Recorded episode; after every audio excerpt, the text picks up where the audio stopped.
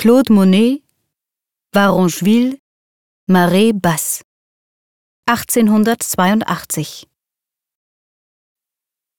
Auf der Suche nach geeigneten Motiven sah sich Claude Monet im Winter 1882 in der Normandie um. In den kalten Monaten Februar und März arbeitete er in Varangeville und malte Ansichten der Küste. Das Bild zeigt den Strand bei Eppe und rechts die typischen steilen Felsen der Region, die Falaise. Keine Figuren oder Schiffe treten ins Blickfeld, nichts lenkt ab. Der Betrachter befindet sich unmittelbar im Bild. Der Strand ist leer und das Wetter trüb.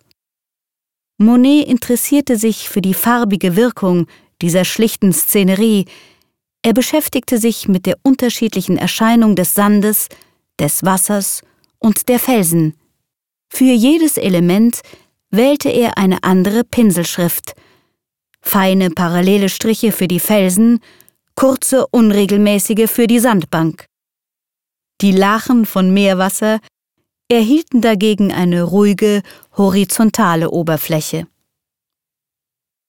Die Farbigkeit ist verhalten, man entdeckt sie erst mit der Zeit. Eine schwarze Zeichnung fehlt, es gibt nur dunkles Blau oder Grün.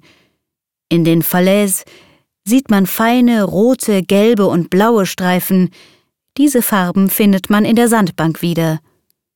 Monet verbindet Teile der Komposition durch die Setzung der Farben. Solche Szenerien malte Monet während seines Aufenthalts in Varangeville immer wieder. Strand und Felsen bleiben sich gleich. Die Farbstimmung aber ändert sich von Bild zu Bild.